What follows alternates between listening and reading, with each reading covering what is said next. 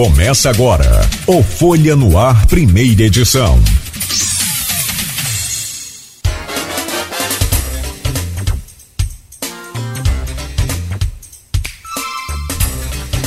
Terça-feira, 20 de setembro de 2022. Começa agora pela Folha FM 98,3, mais um Folha no Ar ao vivo, pelo Face, YouTube pelo Instagram.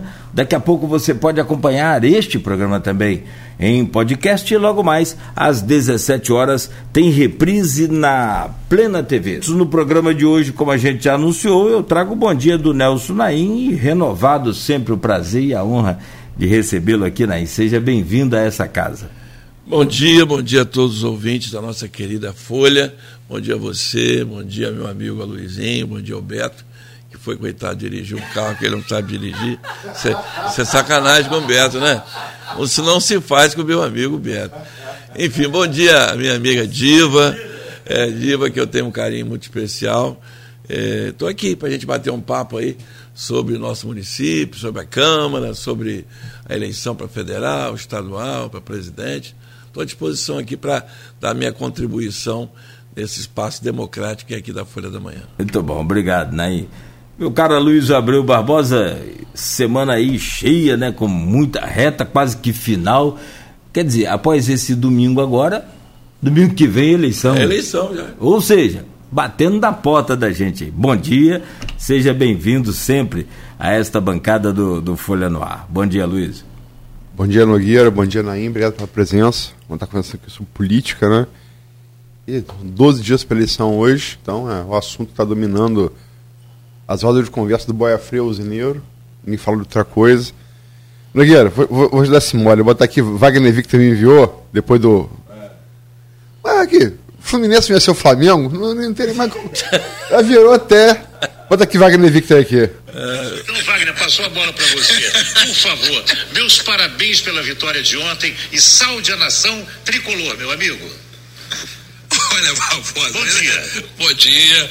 É, essa saudação eu avisei no último programa que isso ia acontecer. Eles têm que respeitar o papai. Respeitar o papai. Não é. Eles desde da base. Quem é o entram, papai? Papai é o Fluminense. Ah, eles, eles, quando entram, tremem. Então, ganhar Fla-Flu é normal. Eu falei na coisa passada, eu falei, tem que aturar. Quando entrou, as pernas ficam bambas. Eu encontrei o Landinho outro dia no Rock in Rio e falei, Landinho, não dá.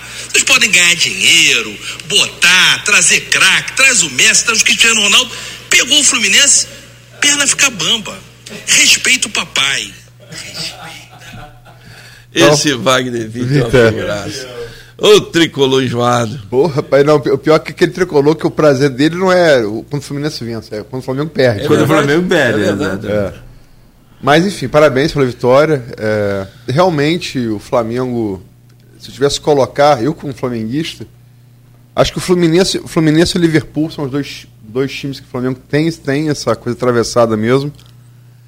E o que ele falou do papai é porque o, o, o Clube de Regatas Flamengo é anterior ao Fluminense. Ele, vem, ele, ele foi fundado antes do Fluminense Futebol Clube.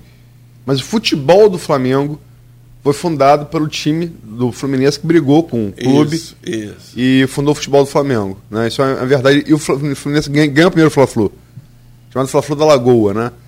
O Fluminense jogava, jogava, o Fluminense, o, que era do Fluminense, o time que foi do Fluminense do Flamengo, Tava ganhando acho que de 1x0, aí pegava e chutava a bola pra lagoa.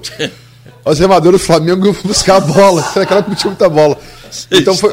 É sério, é sério. Essa história é séria. É, não, não tinha essa fartura de bola. Não tinha fartura de bola. Então, falando no início do século XX, né?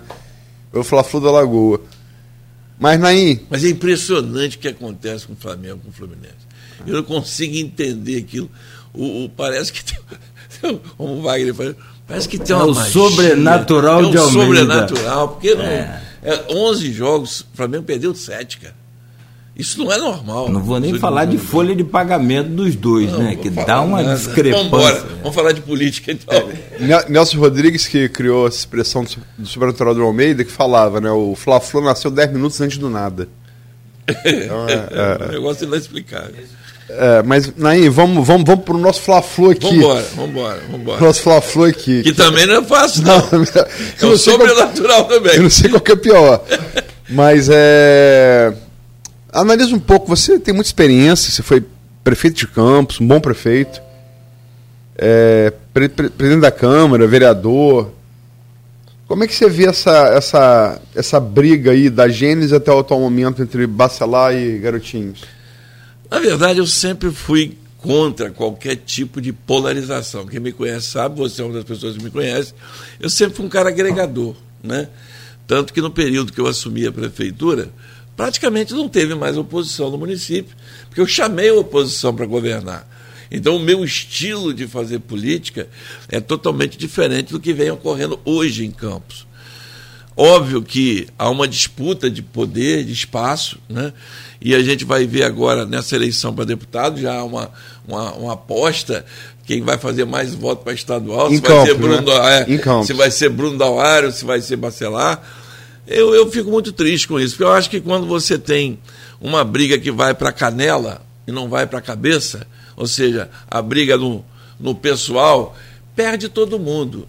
Perde um lado, perde um outro, e eu sempre tenho procurado, mesmo que não participando diretamente, de estar fazendo com que esses grupos políticos respeitem um outro, porque a divergência faz parte do processo eleitoral.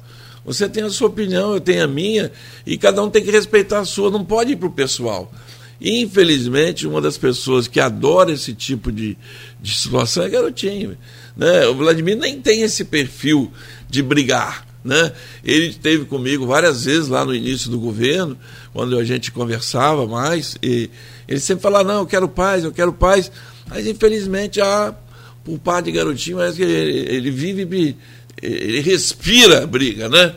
E acaba estimulando segmentos de pessoas que estão também é, no grupo dentro da prefeitura para que haja isso. E também o pessoal lá ligado a Rodrigo, que é um pessoal também bom de briga. Não vão, não vão arriar, não vão refogar, e eu acho que teria que ter por parte dos dois, eu tenho tentado muito isso ao longo desse período, tanto com um quanto com o outro, porque graças a Deus eu tenho respeito dos dois lados, tanto de Vladimir quanto de Rodrigo, são pessoas que eu tenho carinho, né? e, e, e reciprocamente tem por mim, mas está difícil. Está difícil porque sempre tem alguém para botar fogo nessa história. Mas eu espero que os dois possam pelo menos respeitar o espaço do outro que ganha a democracia né, nessas eleições. Esse é que eu espero que aconteça para que a nossa cidade possa estar mais em paz. Né? Infelizmente, a gente tem vivido um clima de guerra na nossa cidade que não é bom para ninguém. E isso se reflete na Câmara. Né? Porque, infelizmente, naquela história, né? Tenho que defender meu pirão, então cada um quer defender o seu pirão. E acaba acontecendo aquele circo que está acontecendo na Câmara Municipal. Quando um dia eu estava lá, falei, gente, o que, é que eu estou fazendo aqui para ver tanta coisa errada e fora de hora que tem acontecido na Câmara? Vamos mudar a pergunta. Se você fosse é, presidente da Câmara, da situação, como você foi na, na sua Sim. época, o que, que você faria para tentar amenizar esse clima? Não, eu, eu tenho um, um, profundo respeito pelo Fábio, né? É um menino bom, trabalhou comigo na FENOT, quando eu fui presidente da FENOT, ele é um servidor é, da UF hoje, né? É uma pessoa bem intencionada, tem uma relação pessoal com ele muito boa, mas eu acho que Fábio, ele se precipitou. E, e, e se precipitou principalmente ao marcar uma, uma eleição para presidente da Câmara, fora do período que deveria fazer, que era até o final desse ano. Acho que ele foi induzido né, por algumas pessoas, eu acredito, é, entre algumas pessoas, pessoas bem próximas a ele, e marcou uma eleição, perdeu. Na verdade é essa, minha opinião pessoal. Ele perdeu e acabou usando um direito que existe fora do que está escrito, que é o direito de espernear. É o juiz esperneante, né? que é o que está acontecendo na Câmara. A gente não tem cabimento, e aí eu já vou entrar no mérito da questão da Câmara, você querer é, tirar o mandato de 13 vereadores com o argumento que os vereadores faltaram às sessões da Câmara, como está previsto no regimento interno e na lei orgânica, que precisa ser alterada. Há muita inconstitucionalidade, artigos da lei orgânica que estão fora do compasso com a Constituição Federal, com argumento de falta. Gente, como que pode haver falta? E está previsto lá o seguinte: Quando é que há falta? Quando o vereador, quando o presidente da Câmara chega na sessão, ele manda fazer a chamada.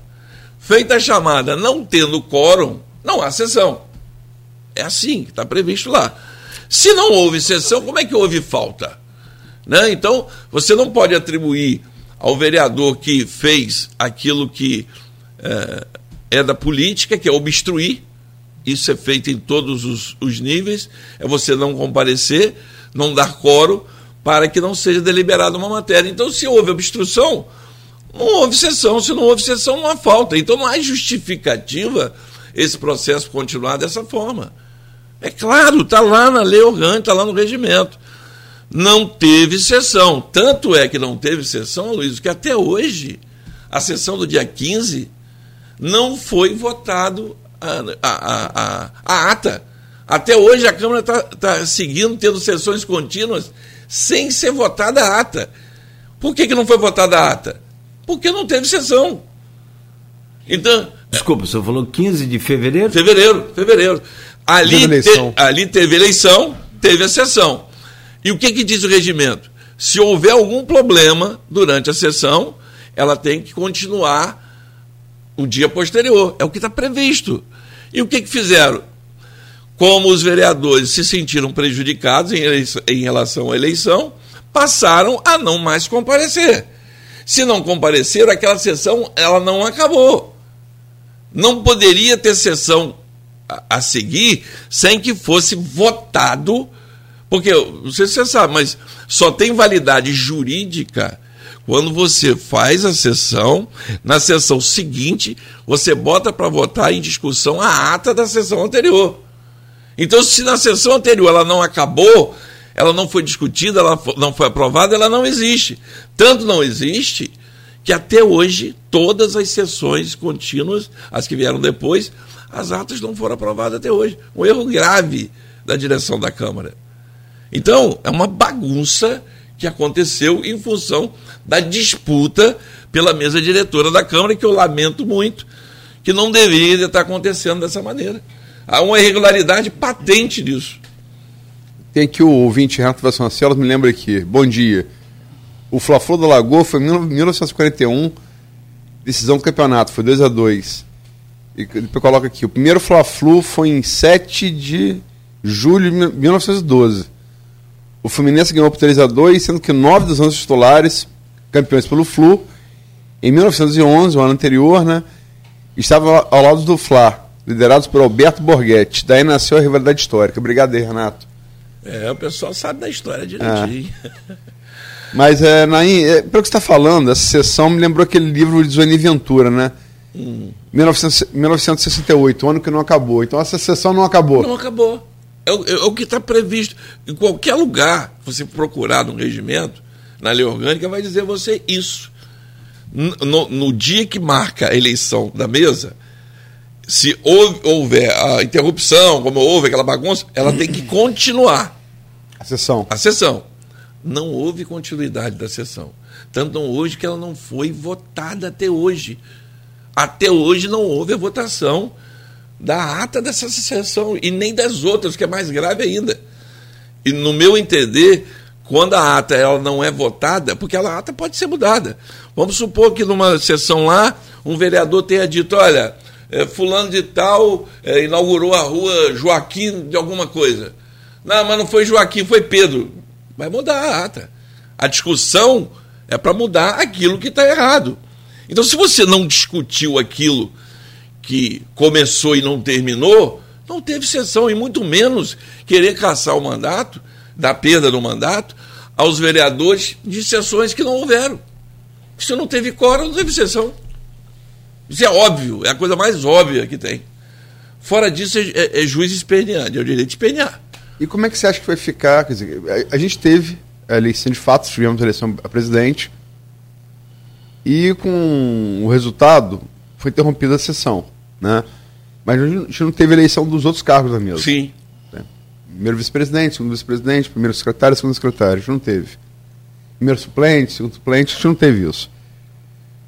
E tem que ser, por regimentos, tem que ser né, até o final do ano. Sim. Como é que você acha que vai ficar? Bom, ainda há uma discussão no judiciário, né? É, a última decisão do presidente em exercício do Tribunal de Justiça foi que o processo continue e que o plenário decida sobre a, a perda de mandato ou não. Eu tomei conhecimento, inclusive, ontem, que eles entraram com embargo né, para esclarecer esse ponto junto ao TJ, pedindo a modificação disso. Não sei como é que vai decidir Tribunal de Justiça ou se vai decidir colegiado, o certo seria isso. Mas volto a repetir, eu acho que é um, é um escândalo do ponto de vista regimental, do ponto de vista do que está previsto, previsto na legislação, e tem que se marcar nova eleição. Porque se o judiciário entendeu que tem cabimento, né, que foi válida aquela sessão, ou seja, anular aquela, aquela sessão, que eu volto a repetir, não foi votada, ela não terminou, né, até o final do ano tem que marcar nova eleição.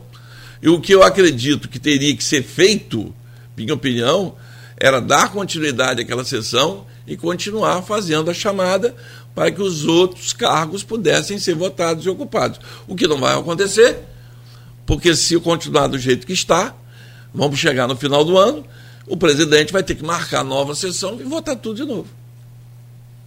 Como é que você acha que vai ficar mesmo? Hoje, pelo que eu tenho conhecimento, um, o grupo dos 13 ele é muito coeso. Não acredito que ninguém dali daquele grupo vá mudar de posição. Não acredito. Acredito se continuar do jeito que está, nós já estamos praticamente daqui a pouco no final do ano, passou a eleição já, né? A gente já está no final do ano. Acho que a oposição deve ganhar a eleição lá para presidente da Câmara, com o vereador Marco Bacelar, né, Marquinhos Bacelar, e os demais membros do grupo lá. Eu acredito que, se não houver nenhuma decisão judicial ao contrário, não vejo mudança nisso, não. E a composição da mesa, né? A mesa não é só presidente. Como é não, ali já é um compromisso, né? Da participação do Michael Cruz, a primeira secretaria, e não me lembro os outros, mas acho que a participação do Rogério. Ali eles fizeram um. Acho que Fred também vai participar. Eu não sei assim de detalhes. Eu sei que o Michael Cruz vai participar da mesa. Foi um voto decisivo, inclusive, né? Naquela surpresa que aprontou lá na eleição. Oroco, é. Oroco Fábio Ribeiro. É, mas olha, é muita inocência também, né? O Michael Cruz tinha sido exonerado pelo prefeito, vários cargos na prefeitura, acreditar nisso. O Fábio foi inocente demais, entendeu? Sei, mas você não oraria com. Não, eu, eu, eu, eu, respeito a posição dele, eu, eu não faria diferente. Eu faria diferente. Ah. Eu faria diferente. Mas respeito, eu não estou no lugar dele, sou eu que estou sentindo as dores. Se eu estivesse sentindo as dores, era outra história. Mas quem sentiu as dores foi ele.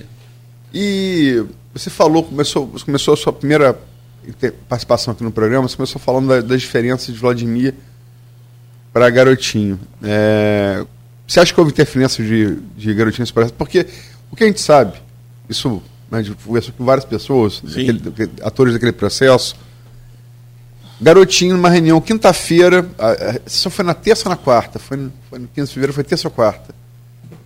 Só olhando aí. Mas na quinta-feira anterior àquela Sim. sessão, Garotinho teve uma reunião no Farol com o Fábio Ribeiro, alguns vereadores da, da, da base, e falou. Terça. Então foi na quinta-feira anterior, no Farol, o Garotinho teve uma reunião um, com o Fábio e vereador da base falou: só bota para votar com 15. Né? É fato. No dia, inclusive o Michael Cruz estava presente naquela reunião, orando lá. No dia, garotinho liga. Como eu fiz com o Wagner Victor, Sim. Fábio Ribeiro bota no Viva Voz. E isso é fato. É, garotinho falou, deu uma de. Como Cristo ali na Santa Ceia, ó, um aí vai extrair desses 13. Michael Cruz estava ouvindo o garotinho falar. Ficou impávido. Bota com 15. Fábio botou com 13 e deu, deu no que é deu. É verdade. Fábio que assumiu essa, esse risco. É, você acha que houve alguma interferência? Essa diferença do garotinho, a gente sabe que, que houve, num, tentativa de interferência, não interferiu, né? Fábio botou a si mesmo, não ouviu o conselho dele, botou e perdeu. Mas a parte disso, você acha que houve alguma interferência do garotinho nesse processo? A parte dos conselhos que ele deu foram ignorados, aparentemente, por Fábio? Não tenho dúvida disso, porque se Fábio realmente tivesse ouvido, não teria colocado para votar. a, realmente Garotinho teria dito, eu sei porque vários vereadores já conversaram comigo também, que não era o momento para fazer isso. Eu acho que Fábio fez isso porque, minha opinião, né, há uma disputa interna ali no grupo, no grupo ligado a Vladimir, entre Juninho e Fábio. Né? Juninho Virgílio. É. Então, eu acho que Fábio não querendo esperar o resultado das eleições agora, né, achou que poderia estar enfraquecido até o final do ano e perder esse espaço para Juninho. Eu acho que ele foi uma tentativa de ficar mais tranquilo para mais dois anos na frente. Eu acho que foi isso. Ele arriscou muito e acabou perdendo. É... Essas, é... O, o, quanto essas divisões no grupo dos garotinhos atrapalha e aju ou ajuda nesse processo? Só atrapalha, não ajuda em nada. Porque se houvesse por parte desse, do grupo não uma divisão, talvez fosse mais fácil conduzir essa questão na Câmara. Eu vou falar uma coisa para você aqui que eu ouvi uma vez de um cara que tem muita experiência política, né? e que todos nós conhecemos, que é o Kassab. Hum. É, eu fui candidato a deputado, estadual, é, deputado federal pelo PSD, e ele uma vez teve uma oportunidade de falar que prefeito tinha que se preocupar com três coisas. Só três. Não tinha que brigar com o secretário, o secretário tá bom, você troca. Mas faz qualquer coisa, mas três coisas. Primeiro, tinha que estar tá bem com o judiciário. Não é comprar ninguém, não. Mas você está com uma linha aberta com o judiciário. Eu fiz isso. Assim que eu assumi aqueles seis meses, eu pedi ao doutor Elcio Oliveira e, do, e, e, o Kiko, que hoje é desembargador, que era o, era o procurador, marcam audiência com o juiz da comarca. E foi feito. O doutor Paulo Asselli marcou.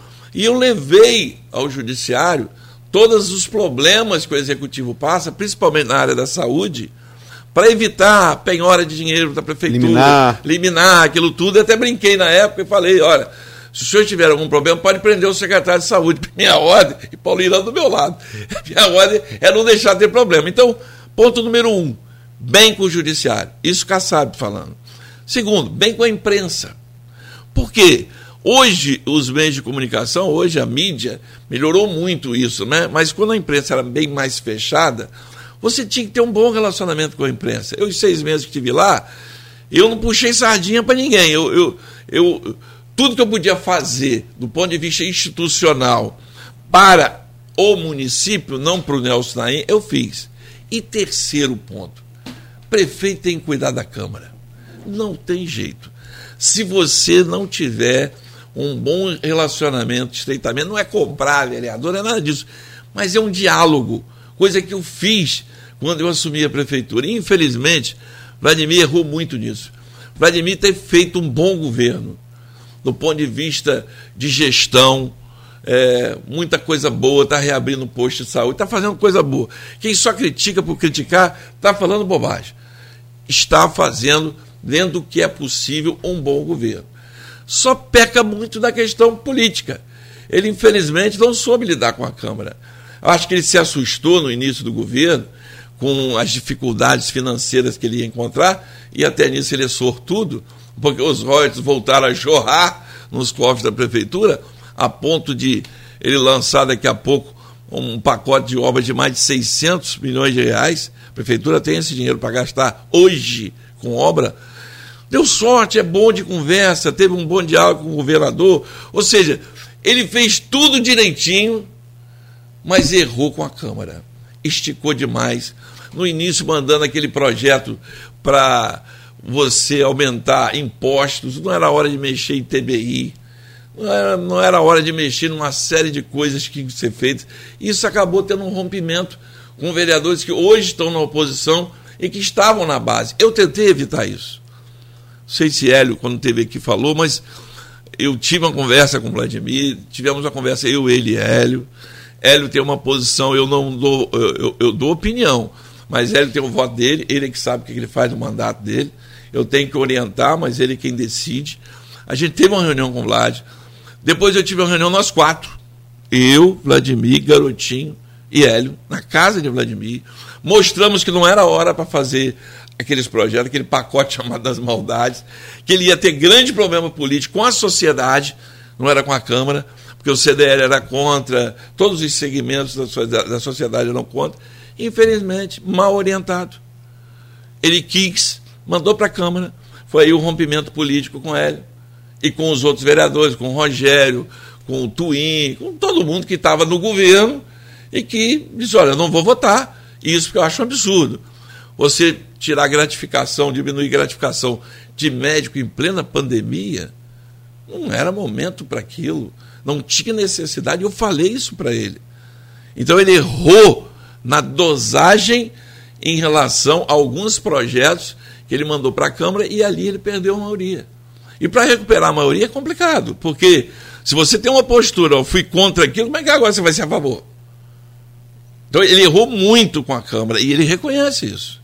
Ele me pediu várias vezes ajuda para eu tentar amenizar essa situação com a Câmara, mas, infelizmente, os ânimos se acirraram e aí as coisas começaram a ir para o pessoal, e aí que a coisa complica, de um lado e do outro, e você não vê mais volta. Eu não vejo ali. Eu acho que aqueles três ali, ninguém sai dali. Não acredito nisso. É, a sessão de 24 ou 25 de maio. 24 de maio. É, foi, foi ali, dezena de 20 de maio. É. Aquela sessão ali. A sessão foi, foi o pacote mesmo. E da, dali é realmente verdade. Ele perdeu a maioria. E a, a, três vereadores foram, foram, marcaram muito isso, que foram. Perdeu de graça, né? Esses três vereadores. Foi Twin. Twin. O, é, Fred e Bruninho. E Bruninho. Ah, ali. Entendeu? Aí foi Hélio, junto com isso. Não, mas, mas, ah, mas, sim. É, Elinho tinha ido na, já no final de semana. Foi, Elinho, foi, foi, foi. Igor, Igor, e, Igor e, Matoso, e Matoso. eles foram no final de semana. Isso. Na sessão foram esses três. Isso. De graça. Mas o que eu falei, faltou habilidade política com a Câmara. E queira ou não queira, nós vivemos onde o regime é presidencialista, mas se você não souber lidar com o Congresso Nacional, com a Assembleia Legislativa e com a Câmara de Vereadores, meu Acaba amigo, caçado, né? a situação é complicada. Você pode ser o melhor prefeito do mundo, você pode ser o melhor presidente do mundo, melhor governador do mundo, não anda. Naim, vou fazer a última pergunta para a gente passar para o estadual, depois para o nacional. Sim. É... é uma avaliação, você pode concordar ou não. Mas pelo que você falou, eu acho que você concorda em parte. O governo Rafael, para sofrer isso que está. Vou usar como exemplo o governo anterior, né? Sim. Até porque muitos vereadores usam, para um lado para o outro, sim. isso como, como exemplo. É, o governo Rafael, ele demorou três anos para haver essa ruptura. Né? Inclusive liderado por Igor, Igor Pereira, ali no final de 2015, dezembro de 2000 2015 para 2016. Não, perdão. 2019 para 2020, É. desculpa. 2019 para 2020. É, o, na época era o dia 7. Né? E acabou que é, Fred, então presidente da Câmara, costurou com, com o Vladimir, então deputado, e deram uma volta no, no G7. Né? E, é bom lembrar, Campos entrou em 2020 sem orçamento. É verdade. Campos entrou sem orçamento. É verdade. É... Mas demorou três anos. Três anos para isso acontecer. Com o Vladimir demorou cinco meses. Né? Maio são cinco meses. Sim. É, é, é correto falar. É aquela coisa, o homem ele e suas circunstâncias, né? Como você falou, tem mais dinheiro. Mas eu acho que não tem a- a- a- analista isento algum que não vai falar que, em termos administrativos, o governo Vladimir, estamos agora em 2022, no nono mês. Então são um ano e nove me- meses, são. Um ano e nove meses vão dar 21 meses. 21 meses, não é isso? Sim. Em 21 meses, o governo Vladimir entregou mais que o governo Rafael, em termos administrativos. Mas ele, ele, ele- ele- o governo Rafael levou três anos para ter a cisão política, o governo Vladimir só cinco. É justo falar que o governo Vladimir é mais exitoso em termos administrativos que o Rafael, mas é, é menos competente politicamente? Eu, eu acabei de falar isso aqui agora há pouco. Não tenho dúvida alguma. Há duas coisas diferentes também que a gente tem que analisar. Primeiro, o governo de Rafael, ele teve ao lado dele uma votação espetacular. Ou seja, ele estava amparado por mais de 150 mil pessoas no primeiro turno. Então ele tinha bagagem para conseguir, mesmo na dificuldade, resolver essas questões administrativas. Se a gente pensar direitinho, essa eleição de Vladimir, um terço só votou nele. Porque o outro terço votou em Caio e o outro terço não votou em ninguém. Você pega aí os 300 e tantos mil eleitores, foi 110 para um e 100 para outro, ou menos um pouco. Então ele já entrou já com uma minoria ao lado dele, ou seja, um terço só da população ao lado dele, e com vereadores que também foram eleitos do outro lado, porque ele não fez maioria. Diferente da situação de Rafael, porque todo mundo quis ficar do lado do prefeito consagrado pela população. Então tem que analisar esse aspecto também. Né? Então, eh, Vladimir vinha, hum, não vou dizer que não tinha experiência nenhuma, mas de gestão não, não tinha, está indo bem no que diz respeito à gestão mas não tinha bagagem política. E pior, uma coisa que eu percebo, né? não é que seja da vontade de Vladimir, mas há um grande grupo dentro do governo que é Vladimir, não é mais garotinho. Aí é uma divisão interna que eu percebo claramente, que eu não sou bobo, eu nasci ontem. Esse é irmão de garotinho. Né? É, não nasci ontem. Muita como, gente hoje é como, Vladimir. Tanto como isso é Bacelar, você dormia no beliche em cima, é, garotinho é, em cima. É, tanto isso é verdade, que teve, é, eu dormi mesmo 23 anos. Eu dormia na parte de cima e na parte de baixo. Você na parte de cima? É, eu em cima e ele embaixo. Como é que é que o Bacelar falou? É o Chuck, ia pegar a faca e enfiar você aí de noite. Bacelar é a figura. Entendeu? Mas, então, o que eu estou te falando, então, ainda tem esse aspecto ainda. Tem muita gente hoje dentro do governo que não é mais garotinho. Você vê, por exemplo, uma reunião, eu fiquei admirado, admirado não, Rosinho o tempo todo. Numa reunião que estava garotinho, estava Vladimir. Quem é o líder de vocês? O pessoal gritando, é Vladimir. Ela, não, é garotinho, Vladimir faz parte. Ou seja, quem está com a caneta é Vladimir. E muita gente se encostou e está com Vladimir. Eu sei, por exemplo, agora que Vladimir está fazendo um papel que ele não gostaria de fazer. Ele não era favorável à candidatura de Juninho para federal. Até mesmo porque é difícil. Uma coisa é garotinho candidato. A outra coisa é você transferir voto para um vereador que não tem ainda grande expressão política. Me dou bem até com o Juninho, gente boa. Mas não tem. Um vereador que fez 1.300 votos, 1.400, nem sei quantos votos fez, não tem experiência nenhuma para você transferir voto. O garotinho é uma coisa. E eu conheço muita gente que está dentro do governo que já me surpreendeu. Eu falei, e aí, tá com o Juninho nada. Aí mostrava um adesivo de outro candidato a federal. Ou seja, não estão unidos. Esse é um outro problema também para ser administrado. Porque queira ou não queira, é pai dele. Queira ou não queira, é pai. Seu irmão. É pai dele seu irmão. Entendeu? Então ainda é essa Dividiu o Beliche quantos anos? 23 anos. Até casar. Ele casou primeiro, eu casei depois. Ele casou em 81 é, papai faleceu em 80, ele casou em 81, eu casei em 82. Até lá foi no Beliche. Né? Então foi bastante tempo. Mas ele é assim, é da natureza dele, eu não sei, parece que o ar que ele respira é tá contra, né? Cada um tem um jeito de viver, deixa ele lá, deixa eu aqui. Uma boa, sem, sem briga, sem confusão. A nossa mãe está aí com 90 anos. Está pacificado você, garotinho, né? É, do ponto de vista pessoal, sim. Eu discordo de muita coisa dele, discordei com ele agora há pouco tempo, quando ele quis misturar umas coisas pessoais aí, mas deixa ele para lá. Tá tudo numa boa, beleza. é isso. Vamos fazer então esse, essa, essa pausa. Deixa eu só jogar para cá esse, essa imagem. É, não, o assunto aí desse bloco, se deixar, a gente fecha o programa. Só, só do Sibelice tem um programa. Ai, Sibelice. São 8 e 19 agora. E toda a família tem, né? Sim. Ou, ah, sim. Não tenha dúvida. É, mas, o... mas nem toda a família tem um garotinho. Né? Mas nem... Só a minha. Conseguiu, Beto? Sou o cara. pai chegou desanimado se tivesse batido no seu carro. alguém, pediu alguém, alguém foi embora mas com também, o carro. O, Cláudio, você dizer para Beto que é fácil, que é só pisar da embreagem num carro automático.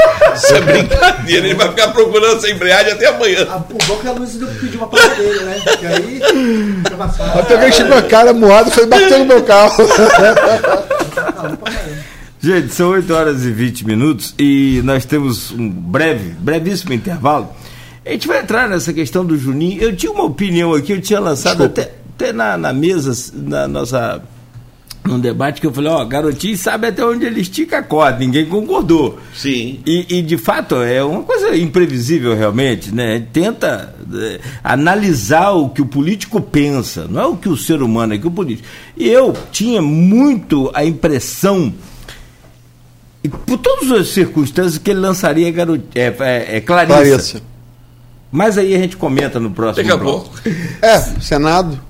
Senado. A gente vai falar do Senado, deputado, deputado é, federal, é, estadual, é, a gente pede essa projeção, Nelson. E é justamente sobre isso a pergunta. 12 dias da eleição.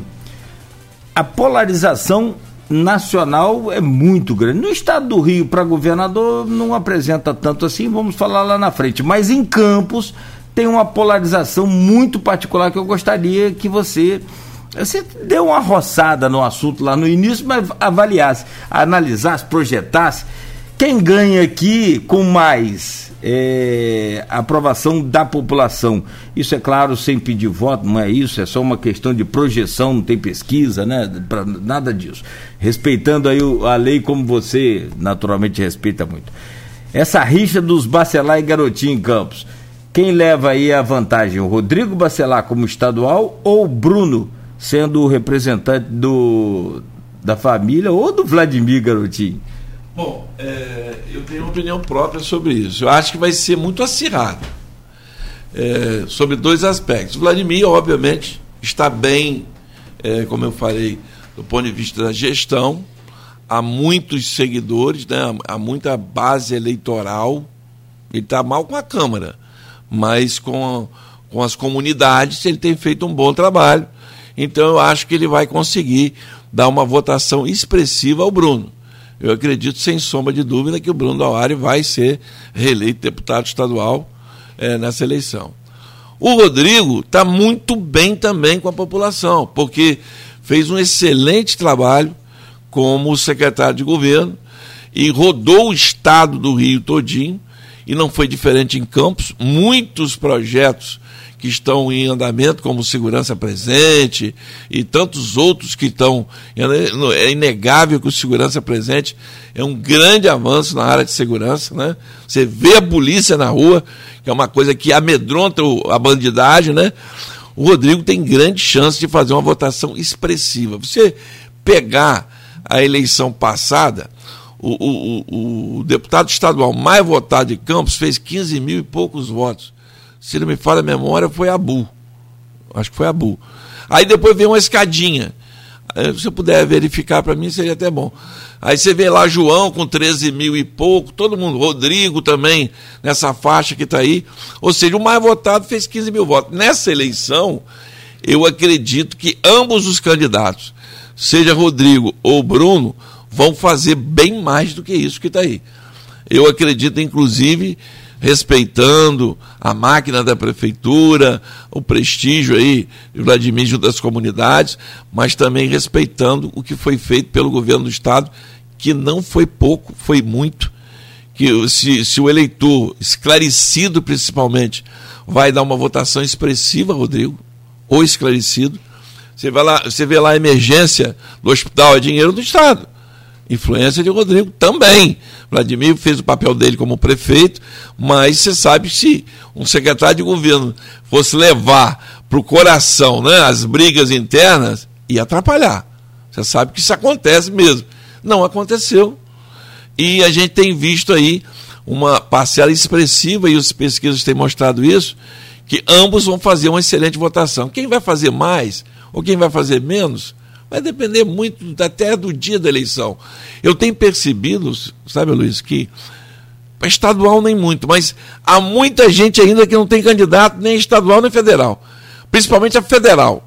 A federal, acho que mais de 60%, 70% ainda não tem candidato. Quando você vai abordar alguém, você tem candidato? Não, estadual tem um aqui que me pediu, mas federal é uma coisa louca. Então, eu acho que vai ser muito parelho isso que está aí.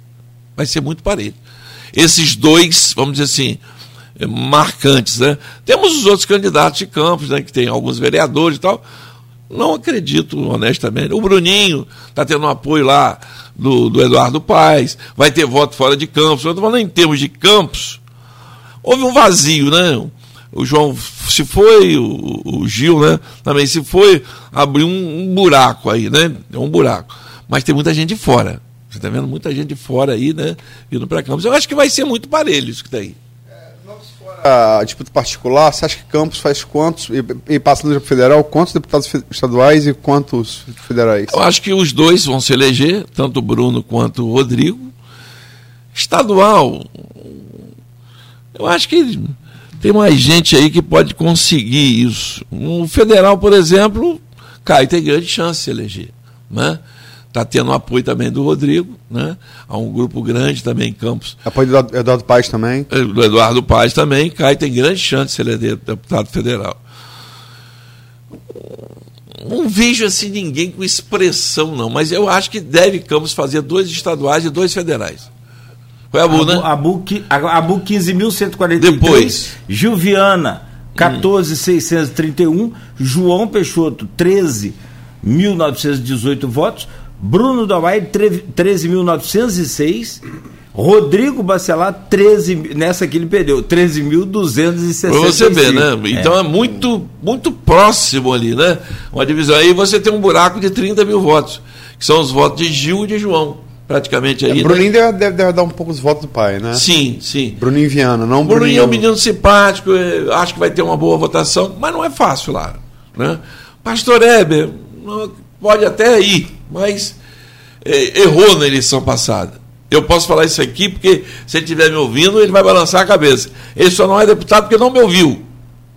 Eu, fui chamado pelo pastor Heber na eleição passada, ele queria minha opinião que apesar de ser mais velho que eu, mas ele dizia que eu tinha mais experiência política. Tivemos um encontro, no, no, vou contar aqui até uma história, um encontro no Cantão, né, meu amigo Raimundo aí, um grande abraço para o Raimundo. Cara, eu, eu peregrinei com o pastor. É? Isso é jabá, hein? Não, não. Se for uma não, caftazinha dividida não, não, aí. Não, vai, eu sou descendente de madeira. Um quilo cru e um grande bio. É, é, não, não é jabá, não. Tô Mas aí, rapaz, eu, eu levei, eu levei pastor Heber, em todas as situações, fechamos um acordo com o João Peixoto. João concordou que ele viesse naquela época pelo partido com o João, junto com o André Correia. Eu costurei isso, tudo certo, tudo resolvido. Uma semana antes, o pastor Heber me dá um desarranjo, foi lá para o DEM acreditando que lá ia fazer não sei quanto. Em resumo, perdeu a eleição, fez 21 mil votos, e lá, no partido de João, o segundo foi eleito com 18. Hum. Aí ele lamenta até hoje. De novo agora. Quer dizer, é uma pessoa espetacular, gosto muito dele, sou grato a ele, que no momento de. Eu perdi minha esposa, ele foi uma pessoa espetacular para mim, para ele. Pode ser, vamos tentar ver se ele, se ele também consegue êxito nisso. Mas eu não vejo mais ninguém, não. Assim... Vamos passar, passar subir, de, subir de, da Câmara Baixa para a Câmara Alta. Senado. Senado? Romário Tá no, é, o Romário tá hoje, é, hoje eu acho que é difícil mudar isso a 12 dias da eleição. Até mesmo porque eleição, não sei se você reparou isso, está muito xoxa. Se parece até que não vai ter eleição daqui a alguns dias. Você não vê mais quase nada na rua. Acho que as redes sociais, elas, elas engoliram aquela campanha bonita de fazer caminhada na rua, de fazer reunião. De voto escola. É, entendeu? Então. Dá, dá licença, vocês já, já ouviram, ouviram algum carro de som? Rapaz, nenhum. É verdade. Nenhum. Eu não, eu não é, vi nenhum. Nenhum, eu não vi nenhum. Honestamente. Como que a coisa muda? É, mudou muito. Vem mudando, né? Eu me lembro, por exemplo, na primeira eleição minha de vereador, ainda foi na mão. Vai. foi na mão. Que era um negocinho gostosinho pra caramba, né? Agora, rapaz, meia hora depois, acabou. Né? Já era uma coisinha legal. Podia colocar placa, podia. Não pode mais nada. Agora é o adesivo, não pode nem colocar no carro todo, é só aquele na parte de trás e, e não tem mais placa. E, antes botava em poste. A eleição ela foi encurtando até o período mesmo de campanha. Sim, sim. Hoje é bem mais curto, né? É, mas é isso. De 2000 e Agora, Romário, eu acho difícil reverter essa situação. Acho difícil, muito difícil. A Clarissa, algumas pesquisas pontua bem, né? Não, ela está indo bem. Ah. Me surpreendendo, inclusive, do ponto de vista de, de crescer na pesquisa. Mas o voto de Romário é espontâneo. Você não, o cara flui em tudo quanto é meio, seja futebolístico ou não. E fez um bom trabalho, pelo menos em respeito aos, aos portadores de deficiência, aos planos de saúde, a gente tem visto na televisão, mas eu já tinha acompanhado isso. Ora, por exemplo, se você disser assim, quem está mais preparado para ser senador? O que, você acha? Minha opinião? É. Acho que Molon e Siciliano tem mais preparo que o Siciliano. Né? Eu, É. por exemplo, acho que Siciliano ele tem muito mais bagagem política. Eu falo Molon porque também Molon foi, ele foi líder da, da oposição no, no campo. É, o- assim, São dois, são, dois, são dois parlamentares com bagagem. sim, né? sim. É. Romário já não tem essa bagagem toda política, mas foi um bom senador. Isso, isso não é declaração de voto, não, tá? Não, mas não, é, mas também, é, é também- admitir que. Não, a gente está fazendo, tá falando sobre uma conjuntura. Mais consistente, né? É, sobre a conjuntura. Foi presidente da LERJ, do- É. né? então tem uma, uma ligação grande em Brasília, o cara que transita bem em todas as áreas, seja de um lado, seja do outro, né? Um- Mas, mas Romário foi craque. É, craque. É, o problema- é, ô, Mário, sinceramente, é, minha avaliação. É. O Mário, como jogador, você marcando com muita atenção com o outro na sobra o tempo inteiro era complicado. A zaga bater cabeça. A direita se rachou com Clarissa e Daniel Silveira, e a esquerda rachou com Molon e Siciliano. É, sobrou ele. É, é, na sobra, quer dizer. Sobrou, então, rolaram a bola para é, ele. é, é. Rolaram a bola para ele. Nem nisso souberam fazer. É. O Batinho deu a volta em todo mundo. Vamos lá, governador. É inegável o favoritismo, muito embora as pesquisas não deem uma margem muito grande, né? É, oscila. A Gen- General Quest bota empate técnico, a Datafolha botou Isso, Castro isso. disparado. Isso. Mas é inegável né, o trabalho do governador, né? Não tenha dúvida que Agora, só, ele só, fez só- muito. desculpa, só um porém. É, porque a eleição governador, ela é polarizada, mas não está cristalizada, como a de presidente. Porque Sim. São mais de 60% de, de indecisos, né? muita gente decisa. Quer dizer, é- é- é- você olha assim, você olha para a pesquisa, acho que como aconteceu em 2018, não vai acontecer de novo. Mas há espaço para o Raio Witzel. Se você tem 60% de indeciso, há espaço para o imponderável. Sim. Entendeu? Não creio que ele vai ocorrer, percebe? Mas que há espaço há. Há um desinteresse muito grande da população em relação às eleições. Mesmo, é, tá certo, para presidente está mais cristalizado por causa da briga, né? Polarizou muito Tá o Bolsonaro. É, agora, fora disso, muita gente não está nem aí para a eleição. Não está mesmo. Você conversa com as pessoas, estou te falando agora há pouco, para estadual, para federal, ninguém sabe quem vai votar, não sabe quem é, qual é o partido, não sabe número. Como eu te falei, diminuiu muito também a informação para o eleitor, né? O eleitor não, não tem aquela, a- como a gente falava, aquela festa da democracia, né? Aquelas caminhadas, né? aqueles comícios. Mas, Então o eleitor está esperando chegar o dia, vai ver alguém vai pedir, alguém vai falar. Esse desinteresse também dá margem para coisas como aconteceu na eleição passada, esse Witzel se sim. eleger, pô, mas sabe o que, que eu via na farmácia? Um dia eu estava na farmácia, três dias antes da eleição, tô vendo uma senhora na minha frente. Aí as duas conversando lá, eu disse, é, vai votar em quem? Ah, pai, esse Eduardo Paz aí, é ligado a Cabral, não vou votar nele não. Aí tem não sei quem lá, ligado não sei quem, vou votar nesse juiz aí. Foi assim a eleição dele votaram por exclusão. A verdade foi essa. E, do nada, um cara que nunca foi candidato nem a vereador virou governador. Entendeu? E tem um vereador carioca que veio a vice e agora está aí. O que você acha que é Castro? Ca- Rapaz, Castro favorito? ca- ca- caiu um, um raio na cabeça do, do Carlos Castro. É verdade, porque foi um cara para compor chapa. Do nada, um vereador, né? Pastor Everaldo que indicou ele. É, do nada, e acabou virando governador, conseguiu um, vamos assim, ele é jeitoso. Fala a verdade, o É, Cláudio foi- Castro foi- é um cara foi chefe de gabinete muito tempo, né? extremamente habilidoso para lidar com as diferenças, até mesmo essa questão de Vladimir com o Rodrigo, ele vai, entendeu? Ele consegue andar ali bem dos dois lados, então é um cara muito habilidoso. Houve a venda da SEDAI, muita Dinheiro. grana para dentro do governo. Está fazendo um excelente governo, na minha opinião. Você vai aqui para o interior, o que tem de estrada sendo Gente asfaltada. Sedai também casou muito com prefeituras, né? Exatamente, exatamente. É, entendeu? Então, É porque foi parceria do Estado com vários, vários Exato, municípios. né? exatamente. Então, Ele está indo bem, eu acho que é uma eleição, acredito que ele deva ganhar a eleição, acredito, acredito eu que sim. Mas ainda está aquilo que eu te falando, tem instituto de pesquisa que dá uma coisa, dá outra, e a gente não sabe até onde esse instituto de pesquisa tem interesses ou não. A gente sabe Não que. acho que isso vai. Eu não sei. mas- É, o Datafolha e Quaest são sérios, né? Pois é, mas já deu zebra, né? Já deu zebra, né? E não foi pouco, não, né? Na eleição passada deu zebra, né? É, mas ali, é, porque informações que eu, você deve ter também. Foi uma reunião quinta-feira entre pastores evangélicos, na quinta, a eleição domingo, na quinta-feira, se apoiar Índio da Costa ou se apoiar é, o Itzel. Índio da Costa é, lançou é o Itzel, aí começaram a mandar via WhatsApp de quinta a domingo. O Ibope, ainda Ibope, na época, o GPEC, não pegou, a Dataf- Datafolha pegou o início, mas não pegou de fato tudo, né? Que foi muito rápido, foi de quinta a domingo, né? Quinta, sexta, sábado, quinta, sexta, sábado, quatro dias. Então, foi disparo de WhatsApp de pastor evangélico para o Itzel.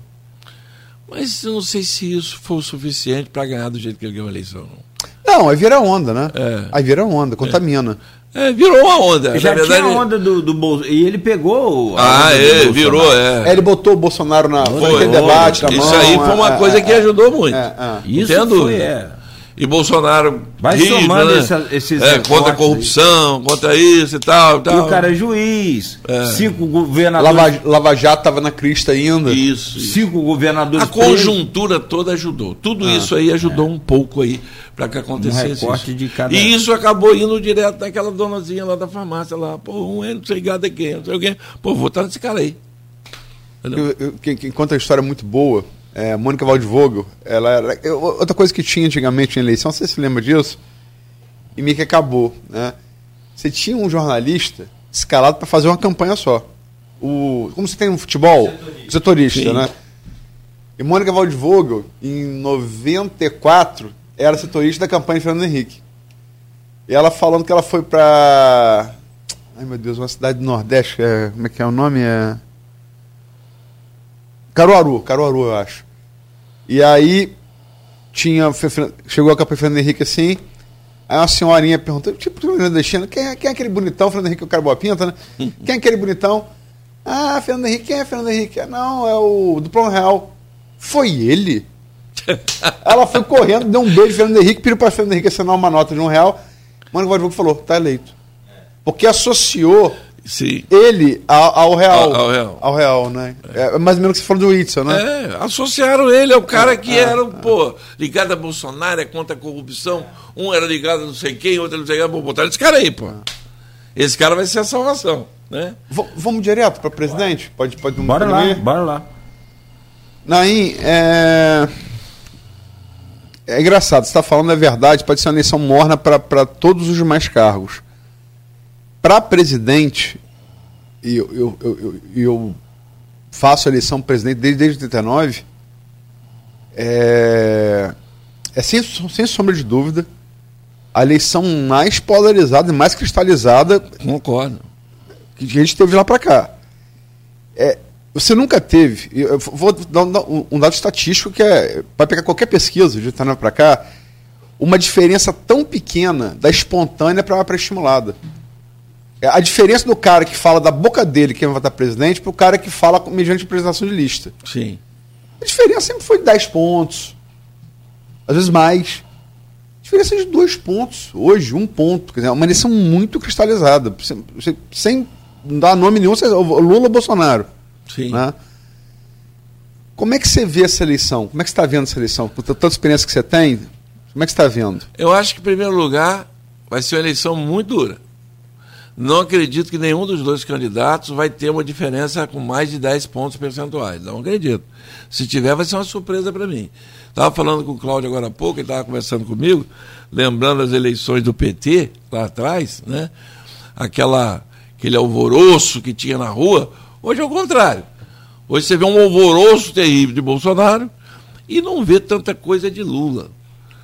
Aí você fica imaginando, aonde estão os votos de Lula? Aí você pega a pesquisa ali, e a gente estava conversando antes de você chegar, Lula hoje detém grande parte, mas uma grande parte, mais de 50% do eleitorado mais pobre.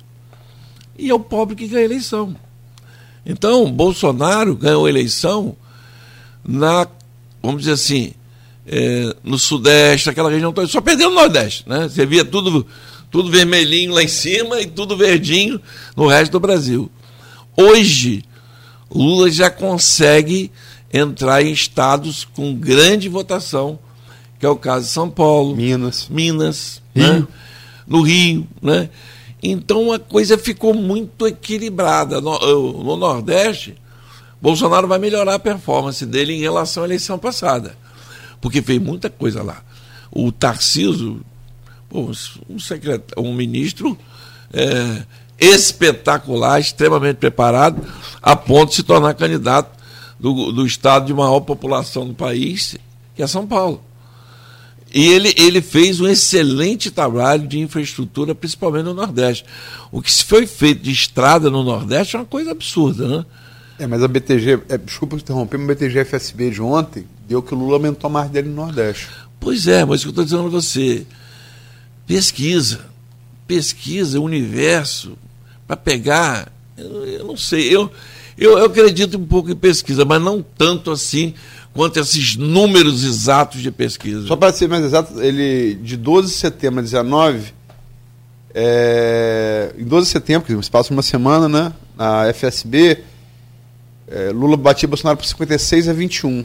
E ontem, 62 a, a 21. Bolsonaro ficou na mesma e Lula aumentou 6 pontos né, no Nordeste. Pois é, agora me pergunto por quê. Se não tem motivo nenhum. Assim, motivo que eu digo assim, o trabalho foi feito lá em prol da população. Né? É inexplicável. Eu acho que vai ser muito duro. Não acredito que ninguém vença o outro. Acho difícil uma eleição. Você não de... crê em definição do primeiro turno? Não. não. Se tiver, para mim é surpresa. Não, não também acredito. Concordo, concordo com você. Não acredito. As, as campanhas estão trabalhando muito voto útil. É, é o, o, o que as, as pesquisas indicaram, de, de, ontem indicaram, tanto a FSB quanto a IPEC, é que essa campanha do Lula cresceu um pouco, Bolsonaro ficou estabilizado. Isso. E Tebet e Ciro caíram também. Quer dizer, você não tem na pesquisa, esse eleitor de Lula foi, foi de Ciro. Por aritmética, dá, dá para supor que a campanha do voto útil tirou eleitor de Ciro e Tebet para Lula. É, é, é, o que parece. É, é o que parece. Agora, eu, eu queria destacar o seguinte: eu acho muito louvável a campanha da Simone Tebet, porque ela está próxima de Ciro, que é uma pessoa, né, um político extremamente conhecido no Brasil inteiro, e ela não é. Ela está muito mais ligada. É do seu partido, né? É, é o partido, mas. Você vai, vai votar nela? não posso declarar voto, posso. Pode. Se não quiser, não precisa, mas pode, não, pode. Eu, eu, prefiro que continue o voto secreto. Vamos respeitar a Constituição. Eu estou no MDB, te dei a resposta? Sim. Eu estou filiado até hoje ao MDB. É uma boa candidata, né? É. É uma boa candidata. Estou filiado até hoje ao MDB. Eu sei, ela, ela é uma boa candidata. Um... É ótima candidata. Boa performance, né? E eu acho que, do ponto de vista político, ela está tendo uma excelente performance, porque ela não é tão conhecida. Ela hoje está tecnicamente empatada com o Ciro. Com o Ciro sinal de que a população está aceitando o nome dela, aceitando o trabalho que ela já fez como é, prefeita duas vezes a cidade dela, como vice-governadora, como senadora. Né? Ganhou, então, ganhou muito evidência também com a CP do Covid, né? Muito. Apareceu muito lá. Então, a gente sabe que é difícil, né? Como a gente está falando aqui, a, a eleição está polarizada, ou é Bolsonaro ou é Lula, os dois para o segundo turno. Não vejo nenhuma. E, e isso está. Essa questão do voto útil, o Nogueira tem razão. Muitas pessoas dizem, ah, eu vou votar em fulano, mas não tem jeito, não vai dar. Né? O que, que adianta eu votar? E acaba deixando de votar. Se não for um eleitor que vote com convicção, por ideologia mesmo, ou por a capacidade, né?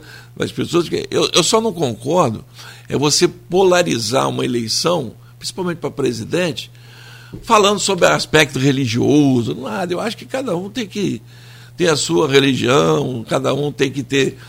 Eu tenho os meus princípios, são meus. Eu sou contra o aborto, sou. E declaro que eu sou contra o aborto. Porque é uma questão de princípio, está na palavra. Então, se eu, se eu acredito na palavra de Deus e ela está dizendo que é contra o aborto, eu tenho que falar que sou contra o aborto. Né? Agora, eu não acho que isso tem que ser o motivo para você votar ou deixar de votar em ninguém. É isso que eu estou dizendo. A religião é uma coisa. Né? Agora, se eu tenho as minhas convicções e eu vejo num candidato que as minhas convicções estão naquele candidato, eu vou procurar votar naquele candidato. Eu até ri muito, não vou falar qual é o padre, mas eu participei de uma missa é, esse final de semana, eu vou todo domingo à missa, né? E ele dizendo lá, olha, final da missa, olha, a gente, vocês têm que votar segundo a consciência, segundo a palavra. A opinião do padre não deve ser levada em consideração, tem que ser da palavra. Olha, a opinião do bispo não tem que ser levada em consideração, tem o que está na palavra. Olha, até o Papa, ele pode ter a opinião dele, mas tem que estar tá na palavra. Está ouvindo, gente? A palavra diz: se eu contra o aborto, não posso assim. Ou seja, ele já disse tudo, né? Para quem é bom entendedor, você já entendeu o que eu acabei de falar. Mas é uma questão pessoal, cada um tem que ter a sua interpretação. Só é. não pode é polarizar nisso, só nisso, entendeu? Você está falando é que, que, claramente Bolsonaro está focando na pauta de, de, de costumes, né? Tá Sim. Tá falando, tá falando... Sim. Agora, na gente fazer. Porque ontem, essa coisa de, de Bolsonaro, é, né, conhece um pouco de política, né? Sim. É, você conhece mais que eu, mas enfim, você me conhece um pouquinho. Hum. Tem, o, estilo, o estilo político né, é muito, muito, muito claro. Bolsonaro é aquela coisa, ele vai, vai, vai, ele recua, ele vai, vai, vai, ele recua, ele vai e depois volta. Ele vai testando, né? Ontem, em, em, em, na Inglaterra, onde ele foi pro funeral da Rainha Elizabeth, que foi um azar dele tremendo, porque sufocou o 7 de setembro, ela, ela morreu dia 8. Né? É, é, foi um azar. Um azar, coisa da vida, coisa que é, acontece, né? É. Ele fez 7 de setembro para ficar repercutindo uma semana. No dia seguinte acabou, porque com é. todos os mais assuntos do mundo, a rainha virou o, o eixo da, da, da, das atenções do mundo, né? É verdade. Não foi só no Brasil. A rainha ferrou ele. Mas enfim, é, é, ele disse lá na, ele disse lá em Londres que para um ativista SBT que se não vencer, ele não vencer o primeiro turno, ele está em segundo lugar em todas as pesquisas, no ano todo é que houve algo estranho no TSE. Quer dizer, vou estar de novo falando. É, infelizmente, Bolsonaro tem algumas vezes que ele com a boca fechada. É um poeta. Fechada é um poeta. Esse é o problema dele. Talvez o, o, o vamos dizer assim, o, o costume de ter sido parlamentar durante tantos anos, né? Foram sete mandatos, se não me falha a memória, como deputado. Sim, sim. Ele, ele continue achando que ele é deputado, que, que pode falar o que quer porque tem imunidade para falar. Então eu acho que ele peca nisso, é no falar. Né? Eu acho que ele é o e maior aí, o pessoal, dele. Ele, e aí acaba, muitas vezes, ele sendo prejudicado e as pessoas exploram aquele momento ali, que ele deu aquela derrapada. Entendeu? Mas, você acredita na possibilidade de ruptura institucional? Não acredito, não. Você acha que pode ser tentado? Não acredito. Sinceramente, as instituições hoje no Brasil elas estão muito, muito firmes em relação a, a ter um, ter alguma mobilização no sentido de, de ter um golpe. Não, não acredito. Sinceramente, não acredito. Acho que nós não temos clima mais para isso no país. Muito embora eu discorde de muita coisa que acontece em, em outros poderes da República, né? como algumas medidas é, absurdas do Supremo Tribunal Federal de como o caso do Alexandre de Moraes, ele mesmo, é, contrariando toda a Constituição, ele mesmo abrir um inquérito, ele mesmo julgar, ele mesmo. É, isso é uma coisa louca. Você fala como advogado, né? Como advogado. Isso é uma coisa louca. Você não pode ser o investigador e quem vai julgar. Eu te, eu te denuncio, eu te investigo e eu te julgo. Não tem cabimento isso. Então, os abusos do Supremo eles têm que, tem que haver uma mudança institucional para que haja uma correção. Porque quem corrige isso? É, Deveria ser o Senado. O Senado, eu ia falar isso. Mas né? o Senado sempre ficou omisso. O Senado tem o poder de. de tem, mas você já viu até hoje? um ministro. Não, não, não. Até hoje. Tem um monte lá engavetado lá. Entendeu? Então, A política é um negócio, ajeita aqui, não mexe aqui, que eu não mexo lá. Entendeu? Infelizmente é isso. Mas Mas eu você- mas- acredito em golpe, não. Mas ter crítica a uma instituição não quer dizer que você, te- que você, que você quer acabar com a instituição. São não, diferentes. são né? coisas diferentes. Ah. Não- tem que ter Legislativo merece crítica, executivo merece Todos crítica, eles. judiciário merece crítica, imprensa merece crítica. Também. Mas você não pode querer acabar por uma Exata- crítica Exatamente. né? Por isso que eu não acredito em golpe. Não acredito que tenha, tenha condição de ter golpe no país. Acho que o Bolsonaro ele não tem, vamos dizer assim, ou Bolsonaro, ou Pedro, Joaquim, Manel, quando eu falo não é Bolsonaro, não tem poder para que as Forças Armadas, que podem dar qualquer tipo de base para um golpe, motivos para isso. Ah, porque eu acho que vai ter fraude. Até agora ninguém provou que teve fraude. A gente sabe que tinha muita fraude na época era voto Não, na né? mão era um negócio de maluco. Eu já vi vereador É. ser eleito na mão. Não vou citar nome, não vou citar, não vou citar nome, mas teve vereador que, com cinco eleições que nunca mais se elegeu depois da urna eletrônica. Você sabe que- alguns deles aqui. Vários. É, eu vou citar nome para não ser deselegante, até porque algumas pessoas morreram. Mas é. é. Mas que era bonito, era, né? Era gostoso, rapaz, aquele negócio. Vamos, e olha. E, Não, tem ali, ali tá escrito, era, não era muito bonzinho. Quem você, acha que, quem você acha que vence a eleição, presidente? Quem vence? É. Eu estou te falando, é uma eleição muito difícil, muito dura, imprevisível. Imprevisível. Se você dissesse hoje, ah, quem tem mais chance? As pesquisas estão mostrando que é Lula, mas e aí? É pesquisa, não é voto. Voto é lá na urna lá. É pesquisa é pesquisa. É pouca gente que, que ainda não está cristalizado o voto? É pouca gente, mas e aí? Até lá. O que pode acontecer de diferente? Uma bobagem que alguém fale? Um 12 segmento? dias, né? 12 dias. As pesquisas mostram Lula. Né? A gente tem visto. Mas eu não duvido de um outro resultado diferente. Agora, não acredito que seja nada diferente deles dois. Muito embora torça para que tivesse uma terceira via, que não fosse nenhuma nem outro, né? mas acho difícil. É um dos dois. Não tenha dúvida disso. Se tem uma coisa que eu não tenho dúvida, é isso. Não vejo ninguém lá embaixo com condição de chegar ali para disputar um, um segundo turno, seja com um ou com outro, não. Só se Ciro desistir e pular para um. É, a gente Não vai visto- desistir, não. É, não desiste. A gente tem visto alguns O movimentos aí. PDT chegou até a. Não, tem, tem o próprio Besola Neto que está no PT, mas eu não. É. Até porque, para nós, se o PDT é, forçasse isso agora, ia ficar mal, ia ficar mal, que o Mal. PDT apoiasse. Talvez no lugar de dar voto, tirasse. Sim. Então, É, eu acho que ele saindo perde Tem voto. declarações, tem mudança de opinião. não, se o. Ciro, por acaso, quisesse, pode ser, mas ele não vai, não vai mudar. Mesmo que- não vai mudar. Ele agora começou a bater em Bolsonaro. Você viu a última propaganda dele? Batendo firme em Bolsonaro. Foi ver ontem. Pancada em Bolsonaro. A propaganda foi ser pancada em Bolsonaro. Ele tem esperança, talvez, se ir para o segundo turno, mas difícil, muito difícil. Está muito longe. Muito longe.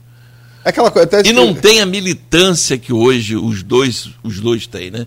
O PT pela história histórica do PT e o Bolsonaro por essa movimentação das redes sociais. né? Eu escrevi isso na matéria do, do sábado, né? Lula queria ganhar o primeiro turno. Bolsonaro queria passar Lula. Ciro queria chegar aos dois dígitos. Tebet queria passar Ciro. É aquele poema com a trilha do Drummond, né? Fulano gosta de Beltrano, que gosta Que de gosta de Ci- Ciclano, que não é, gosta de é, Beltrano, que e quer casar No com final um. ninguém pega ninguém. Acho difícil mudar isso daí. Muito difícil, muito difícil. Quanto mais faltando pouco tempo É agora. quatrilho o poema do Drummond. Quatrilho. nome. É. Mas é isso. Eu acredito nisso. Mas você não vai arriscar um- uma projeção, não. Rapaz, é, como eu estou te falando. Pelas pesquisas, Lula. pela pesquisa Lula. Se a gente fosse fiar só na pesquisa, todos os institutos de pesquisa dão Lula como provável é, vencedor até no segundo turno. turno, é. Então, falar diferente disso, eu estaria sendo é, contrário ao que está sendo apurado. Agora, eleição é eleição, né? É, O MD, você falou que é MDB. sim. Primeiro turno tá claro. E no segundo, o MDB faz o quê? o MDB já está rachado, né? Você vê que em alguns. Tem uma parte apoia Bolsonaro também. Exatamente. Ah, o, Sim, o sim. MDB do Centro-Oeste apoia Bolsonaro. É, já tá o do rachado. Nordeste está com Lula. E o do resto do Brasil tá com Tebet. É verdade. Eu tô Então, falando, tá essa rachado. é. E do Sul também é para Bolsonaro. Do Sul e do de Centro-Oeste. Está rachado. O que prova que a Simone está fazendo um ótimo trabalho e, e tendo o percentual que tem, não tendo o apoio de regiões importantes. E se tivesse, ela estaria já até passado Ciro. Acho até que se tivesse o MDB tendo ficado totalmente com o Simone, ela já tinha passado Ciro. Numericamente mesmo. Não é tecnicamente, numericamente. Agora, no segundo turno, vamos ver. Vamos ver o que, que a gente É, faz. essa coisa de, de, de rachado, não vou dizer que esteja rachado, não. Mas tem uma ala mais é, é, é, é, sisuda, mais fechada do PT que não aprova Alckmin e não aprovou até hoje. É, mas aí é aliança, é aliança, tem que tu- entubou e acabou. Então, porra, ontem, o- ontem o Lula tava com o Henrique Meirelles, cara. Pois é, eu- É. você viu ontem? Aliás, é, é, Henrique Meirelles do lado de Lula, aquele negócio Aliás, de dar reflexo arrepio. que- é, de- é de dar arrepio. É bom, bom lembrar que Henrique Meirelles foi presidente do Banco Central nos dois governos de Lula. E assim como Palocci foi um dos responsáveis pelo êxito econômico do governo Lula, né? É, e, e deu reflexo imediato na Bolsa. É, o, dó- o, dó- o dólar O dólar baixou. caiu, a Ah, Bolsa- A gente, a gente não tem que ter fechar os olhos. Lula foi um bom presidente, principalmente no primeiro governo. Foi um ótimo presidente. Dizer que não foi, seria mentira, né? Depois Dilma fez muita besteira. Né? né? Virou uma bagunça. A verdade é essa, né? E Bolsonaro tem feito um bom governo. Eu também acho que ele tem feito um bom governo. Principalmente a questão de infraestrutura. Cometeu erros, cometeu, mas quem não comete? Né? Ou seja, eu acho que é imprevisível essa eleição. Aqui o José Vitor Silva tem, tem uma- um comentário interessante aqui que eu- com ele eu, eu encerro aqui minha participação. É muito bom esse comentário dele. Como dizia Tancredo Neves, eleição mineração só após a apuração. é verdade. Como é o nome dele? José Vitor Silva. Zé Vitor, você está certíssimo. Concordo em gênero, número e. Só depois. Não tem como a gente falar num prognóstico, principalmente com essa margem de dúvida que a gente tem aí. Né? De militância de um. O, o Lula até hoje está com um voto, vamos dizer assim, mais escondido, não é um voto tão declarado, né? O eleitor de Lula não gosta muito de falar que vai votar em Lula. A verdade é essa também, né? Tem muita gente aí que vai votar, mas é um voto escondido. O voto envergonhado hoje é mais de Lula que de Bolsonaro. Não tem foi, foi de. Bolsonaro em 2018 e hoje é de Exato, Lula. Exatamente isso. Por isso é que ele não sabe até onde Não, esse, esse envergonhado vai. É, as pesquisas assim, deixam muito claro os perfis. É, é que você fala assim, ah, eu não vejo essa vantagem de Lula. Fala só, ah, qual é o eleitor mais Lula? De todos, o mais Lula. É mulher, Sim. negra, 16 a 24 anos, ensino fundamental, ganha até um salário mínimo, católica, Nordeste. Pobre. Bom, tem um salário mínimo pobre, renda família mensal. É. O eleitor de Bolsonaro, acima de 60, branco, homem, região sul, é, evangélico, acima de 10 salários mínimos, ensino superior.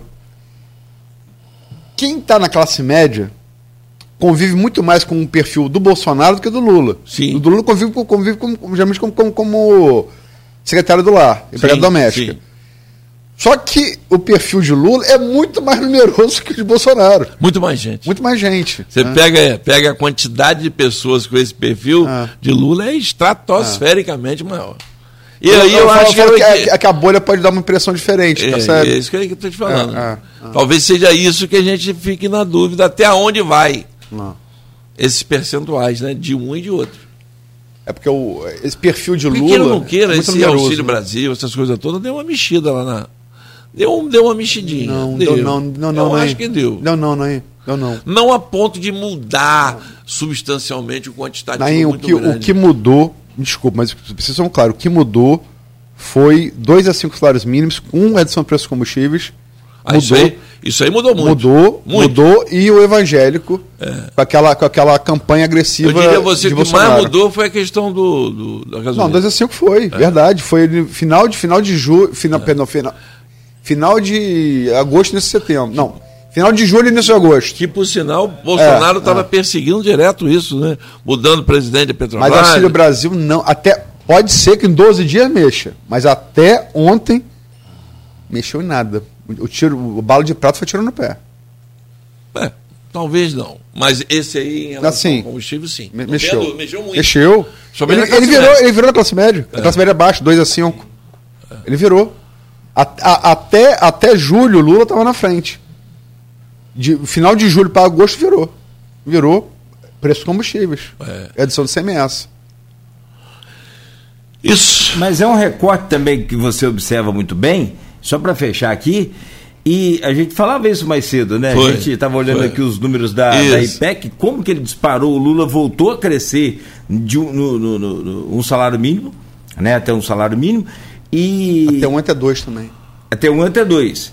E aí, você vê, o que eu falava com, com o Naim, é, o, o, o número de eleitores até um, dois salários mínimos, ele é muito infinitamente maior. Mais numeroso. É mais do que numeroso. o de, bem mais. a- a- bem mais. Acima de, de cinco salários mínimos. Né? Então, esse- essa massa popular é que define a eleição. Aqui em Campos, se você pegar, quem é povão, não vamos citar bairro, nem isso, nem aquilo, mas quem decide a eleição não é a pedra. Não é não. Ah, No espaço de uma semana, só para ser. Eu vou fazer da FSB que foi o que eu fiz. Uma semana. Lula cresceu três pontos, quer dizer, está fora da margem de erro. Cresceu de fato. Aonde que ele cresceu? O- Onde que cresceu esse crescimento do Lula? 16 a 24 anos, ele tinha 38, passou para 53 em uma semana. São 15 pontos. 15 pontos. Evangélico ele diminuiu a diferença. Bolsonaro tinha, 40, tinha 51 a 26, foi para 49 a 32. Sem religião, um negócio interessante. Sem religião. Lula passou 46, 57, Bolsonaro continuou nos 24. Mulheres, Lula subiu, que é o, é o majoritário, Uhum. é mais mulher que homem. Lula subiu de 45 para 49, Bolsonaro caiu de 27 para 26. É, renda familiar até- de 1 até 2 salários mínimos. Lula subiu de 48 para 56, Bolsonaro de 25 para 21. Renda familiar, mais, mais de 5, aí já é o rico. É, Bolsonaro caiu de 53 para 51 e Lula subiu abaixo, mas subiu de 25 para 31, 6 pontos. No rico, no voto do rico. Nordeste, já falei, 56 É. para 62, 21, 21. Sudeste, a boca de jacaré cada hora vai para um lado. Agora ele passou numericamente, está no empate técnico, 34 para 39, Bolsonaro ficou em 37. Que é onde vai ser definida a eleição, todo mundo está falando, no, no Sudeste. E eleitor de capital, das capitais. Lula passou de 41 para 47, Bolsonaro ficou em 31. Então foram os nove, as nove faixas que deram esses três pontos a mais para ele. Agora, impressiona é o jovem, né? 15 pontos em uma É. semana. Mu- Pro jovem é é muita coisa. 15 pontos é voto pra caramba, é né? muita coisa. É muita coisa. Só fechar aqui, tem vários comentários aqui, vários abraços, inclusive É. do Chequim, Cheque, fotógrafo, Cheque, gente boa. que grande diz abraço, que é Cheque. artilheiro. Que é É uma figura. é uma Aí figura. Maurício Batista colocou aqui que envergonhados ou evitando confusões. Ah, é, pode ser. Também. pode ser. Jocelino Rocha, abraço a Nelson. É o cheque, é o Ah, cheque. Ah, Cheque. ah, é. Cheque fotógrafo. é, é, é. Jocelino Cheque. Ei, Não, que eu não, só vi o nome, agora eu vi a foto eu vi que é ele. artilheiro. Acho Grande cheque. Joga bola? Diz ele que joga. Não, eu já vi, joga uma bolinha. Joga, joga direitinho, bolinha. brinca direitinho. Pela idade, então, joga bem. ele deve jogar agora. Eu, Olha, ele como jogador, um ótimo fotógrafo. É um excelente fotógrafo. Eu, uma vez acompanhando a ideia de, de Cláudio César Soares, na plena TV, ele falou: Ó, você vai fazer um programa de esporte, você está proibido de falar de futebol profissional. Flamengo, Fluminense, Americano, você vai cobrir os amadores, que é a grande pegada, né? Sim, sempre foi, sim, sempre sim. será a grande pegada, principalmente no interior. Eu fui pro Roxim fazer uma cobertura lá de um veterano, enfim, veterano não, de um, um- time desse de amadores que estava usando o campo do Roxinho, chego lá, chego bem cedo, sete horas da manhã, quem que estava lá fazendo a preliminar? Falta de ar Futebol Clube. Eu lembrei agora aqui, Que falta de Afro Clube? O time da comunidade lá, da Balieira. Por que falta já? Você imagina, É o pessoal da o idade. pulmão dos caras já estava baleado, filho, a noite toda. Aí falta, Falta de ar. ar, futebol. E eu tive que fazer a matéria com eles. E foi a maior ligação de gatonete na região. E aí eu tô lembrando aqui do, do- da falta de ar, né? Você falou da idade pro chequinho, botar ele no falta de ar. É uma boa. Um abraço pra ele.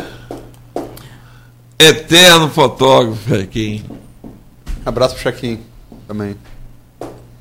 Nogueira? É, é, essa coisa. Vamos, é, teve um outro comentário daquele menino lá do. Acho que é de São João, José Vitor Silva. É, falou que tá esperando os dois, é, acho que a Nain e a mim, ele do, pro programa dele lá de São da Barra. Ah, Zé Vitor. rapaz, é, ele me convidou. Ah. Zé, vou marcar, vou aí sim. É Você domingo. mandou uma mensagem para mim, mas esse período agora de correria política aí, eu estou meio, meio enrolado com os meus candidatos. Eu também tenho que trabalhar. Só fecha, Naim, por favor. É, é, falando da instituição que a gente. Ah, É, mas eu queria aproveitar, verdade. primeiro agradecer a, a Folha da Manhã, a Diva, a Luizinha, todo mundo. Eu sei que estava, não sei se está ainda, estava rodando uma, um institucional lá do Instituto. E eu queria aproveitar a audiência e dizer para você que está ouvindo o programa que eu fundei, né, junto com os amigos, né, a família, um instituto que tem o nome da minha esposa, Nélia. Ela, ela faleceu de câncer, né? Já fez três anos agora. E a gente fundou um instituto que fica ali no, no Flamboyant, na rua Pedro Marins 46, para pessoas que são portadoras de câncer ou que já tiveram câncer e precisam de, de acompanhamento psicológico. Então a gente tem lá, está de braços abertos, atendimento, o atendimento é gratuito, né? É, pode procurar. Eu só não sei de cabeça o telefone, posso ver aqui depois. Mas é ali na Pedro Marins 46. Lá a gente tem fisioterapia, a gente tem a parte de assistente social, tem a parte de psicólogo, né? É, temos à distância um advogado que atende também para as pessoas que precisam ingressar na justiça para ter algum direito né, em relação à questão da doença. Temos uma nutricionista também à distância para orientar na questão da alimentação, porque você sabe quando a pessoa é cometida de câncer, você precisa fazer uma alimentação mais saudável para que possa também ajudar a combater a doença. Então a gente está lá, você que está ouvindo o programa e que tem alguém conhecido, alguém que precise, é totalmente gratuito. Pode procurar lá a instituição, a Luciana, que é a coordenadora lá do Instituto, para que você possa ser atendido, tá bom? E o telefone depois eu dou aí. Tá aí? Tem, Tem, tem aí? a chamada aqui. Ah, bota aí uma chamada aí, pessoal. Pessoal ver direitinho de cabeça no seu telefone, não. Instituto Nélia Almeida Gomes de Oliveira. Nosso objetivo é oferecer atendimento gratuito a pacientes oncológicos assistidos pelo SUS e desenvolver ações de prevenção e informação junto ao município de Campos dos Goitacazes, Rio de Janeiro. Em um ambiente que emana paz e tranquilidade, iremos receber você, pacientes oncológicos assistidos pelo SUS gratuitamente com assistente social, psicólogo e fisioterapeuta. Instituto Nélia Almeida Gomes de Oliveira, Rua Pedro Marins, número 46, Flamboyant. Atendimento de segunda a sexta-feira das 8 às 17 horas. Ligue 22 21 31 44 79 ou siga nossas redes sociais. Instituto Nélia Almeida Gomes de Oliveira. Tudo posso naquele que me fortalece. Anotou o telefone aí? Anotou? Não, 21. É isso. 21 31 44 79. Isso, isso. Você eh, pode ligar, marca, agenda, atendimento lá individual, com horário, com hora marcada. E eu agradeço aí a, a, a Folha também por estar divulgando esse trabalho, que é um trabalho que a gente tem um compromisso para ajudar essas pessoas que tanto precisam de nós. Aí. Mais uma vez, muito obrigado. Em nome de toda a direção também do programa. Boa sorte, saúde, paz sempre e saudações. Obrigado, eu que agradeço a, a Luiz, a você, a todo o pessoal da Folha da Manhã, o meu amigo Beto, que coitado, hoje sofreu. Isso aqui é ter amigo, hein? Do seu lado aí, você imagina. Você já, eu imagina. fiquei pensando ali, você já pensou se a luz vem de helicóptero? Nossa Senhora. É, Nem é bom, não. Mas agradecer a todos os ouvintes aí da Folha da Manhã, uma rádio que eu tenho um carinho todo especial. Eu muitas vezes trabalhei aqui, né? é, na, na mudança, que fiquei até na poeira, Foi mesmo. esperando aqui terminar o estúdio. E fico feliz de estar aqui de volta. A Diva é uma grande amiga, uma pessoa que eu tenho um carinho todo especial, o Luizinho também. Já tivemos a oportunidade, eu e o Luizinho, de andarmos de helicóptero e morrendo de medo. Tá falando Ah, aqui, mas tá. morrendo Não, de medo. medo não. eu- Você lembra quando a não, gente não, foi não, lá? não, eu fiquei enjoado. Não, foi mas medo, você não. ficou meio. Não, não, não, foi enjoo. Foi lá não. em Minas, não foi? Foi Cataguases. É, foi Cataguases. O helicóptero paradinho assim na Mas frente não foi medo, monte. não, foi vontade de vomitar mesmo. Olhinho fechadinho, eu falei, rapaz, é Não, medroso. não, não, não foi medo, não, foi enjoo. Se fosse medo, eu diria. É. Foi eu, problema. você e o Marcel Lessa, lembra? Foi eu, quem tava naquele helicóptero? Piloto, Isso. delegado adjunto da Polícia Federal Adriano, Isso, isso. você, Sidney Salgado, que era secretário de Meio Ambiente na época de isso. Wilson, Marcel Lessa. Marcelo Lessa é, e Gil Marcelo Peçanha, Isso, fotógrafo. exatamente, exatamente. Vamos lá ver aquela. Já Gil Marcelo até brinca, rapaz, a Luísa foi imitar em mim, eu fui imitar o presidente da Câmara, ia imitar o delegado, ia imitar o secretário, ia ser mim. Aí quietinho. Gil Marcelo cabine fechado, vai ser em mim, não vai imitar o delegado. Era difícil a escolha. A sua escolha era difícil. O João Marcelo tá me A escolha era difícil. Bom, mas vamos encerrar o programa, né? Vamos lá, Obrigado um a todo mundo aí. Um grande abraço a todos os ouvintes da Folha da Manhã. E toda vez que for convidado, né? Obrigado. Estarei aqui para colaborar. Eu acho que todo mundo tem como se doar um pouco, né? E estou sempre à disposição aqui para bater esse papo gostoso aqui, nessa manhã bacana aqui da nossa querida Folha 98.3. Grande abraço a todos aí. Obrigado, viu? Obrigado, Aloysio. Ah, é. eu sempre falo isso, é uma das pessoas que eu conheço aqui em Campos. Que, que, o problema de, de eleição e Copa do Mundo é que todo mundo vira entendedor. Aí você tem que aturar cada besteira, cara, de um lado de outro, de um lado do outro. Cada besteira que você tem que ouvir. É, e Naim, de fato, entende muito de política. As pessoas em Campos que eu reputo que, que mais entende de política. Eu já ouvi muita gente em política, já tive a honra de, de entrevistar grandes pessoas, Lula, eh, Ulisses Guimarães, Mário Covas, Fernando Henrique, Brizola, né? Já tive, tive diante de pessoas assim, né? Que Sim. estão para a história, da, Altamente preparados. pra pra história da República. Ciro Gomes, a gente entrevistou aqui, Nogueira, né? Marina, é, Cristóvão Buarque, enfim, Dória. E Naim, é, é, sem favor, tá, tá nesse, assim, tá, tá nesse... Nem tanto, mestre. Não, não, não, não, não, tanto. eu, eu- eu não falo de vulto, não, logicamente que Sim. não, mas assim, de entender. Ah, bom. Graças a. Deus eu tenho Ah. discernimento. Ah, ah. Uma coisa que eu sempre tive, independente da posição política que você esteja, você tem que enxergar sempre o outro lado.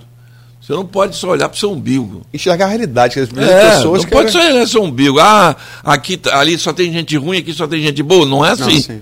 Não, é? Então a gente tem que ter a franqueza de se despir da sua opinião pessoal para você entender o todo. E eu sempre tive esse discernimento. Talvez seja esse um dos, uma das coisas que Deus mais me deu, de poder ser um cara conciliador, de entender o contrário, de saber que o contrário também tem opinião que eu tenho que respeitar, que eu tenho que dar espaço ao contrário, porque eu só vou crescer se eu conseguir crescer todo mundo. Mas nem, infelizmente, nem todo mundo na política pensa assim. Só penso eu, o meu lado, as minhas pessoas. Eu não. Eu, graças a Deus, cresci. Fui eleito quatro vezes, que não é fácil. Você eleger quatro vezes vereador, porque o desgaste é grande.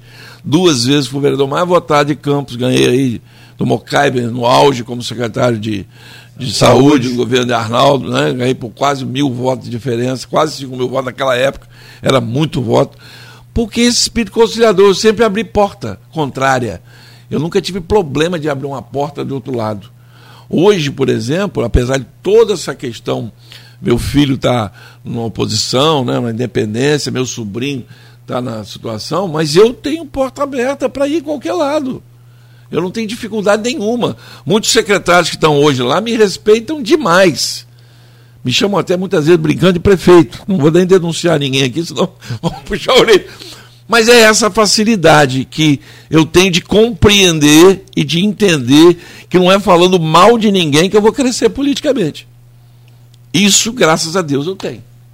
Eu acho que, é, sobretudo, é ver a política como ela de fato é. Política com P maiúsculo. Não a politicagem, não o interesse pessoal que muitas vezes move as pessoas. É porque você, você não pode, é, tipo assim, vai falar que o Flamengo não é freguês do Flamengo, eu vou, sou Flamengo, eu vou falar, é, é fato. Sim. Falou 11 jogos, perdeu 7. É. Eu vou falar o quê?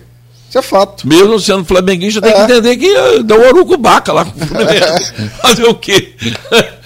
A gente tem que entender isso. Ah. Não pode ser um fanático. Não, não. Ah. Tem que ser, tem que compreender. Não dá para relativizar tudo, né? Não dá, É. não dá. E esse é o grande mal É. da política.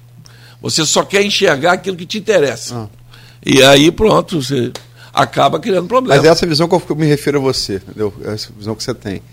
E amanhã, aqui, o sociólogo também falar sobre política também. Agora, daqui até, até a eleição é, é eleição. É, Roberto Dutra, sociólogo da, da UENF, professor da UENF. Amanhã me falando um pouco. sobre- É. Na quinta-feira, o cientista- social Marcelo Garcia e na.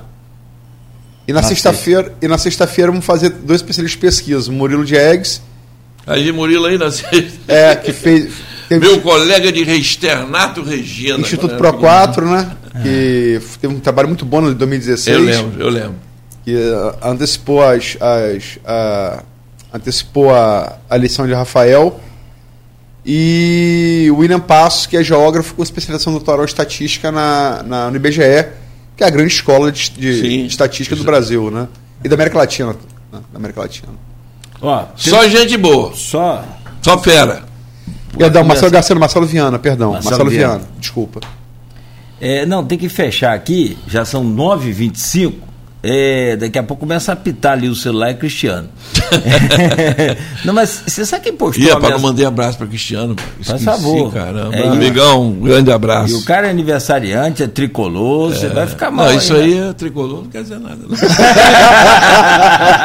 Meu amigo, tudo bem, né? mas tricolor não quer dizer nada, não. Não, quem postou aqui é uma mensagem, saber ouvir e compreender as divergências é a virtude, é uma virtude na política. Sim. Foi a vereadora Alexandra Moreira, de, de Xamã, e ela seria a vice de Whitson. Ela seria o Clá- Cláudio Castro hoje. Ela seria governadora do. Porque aí houve Ah. um. É.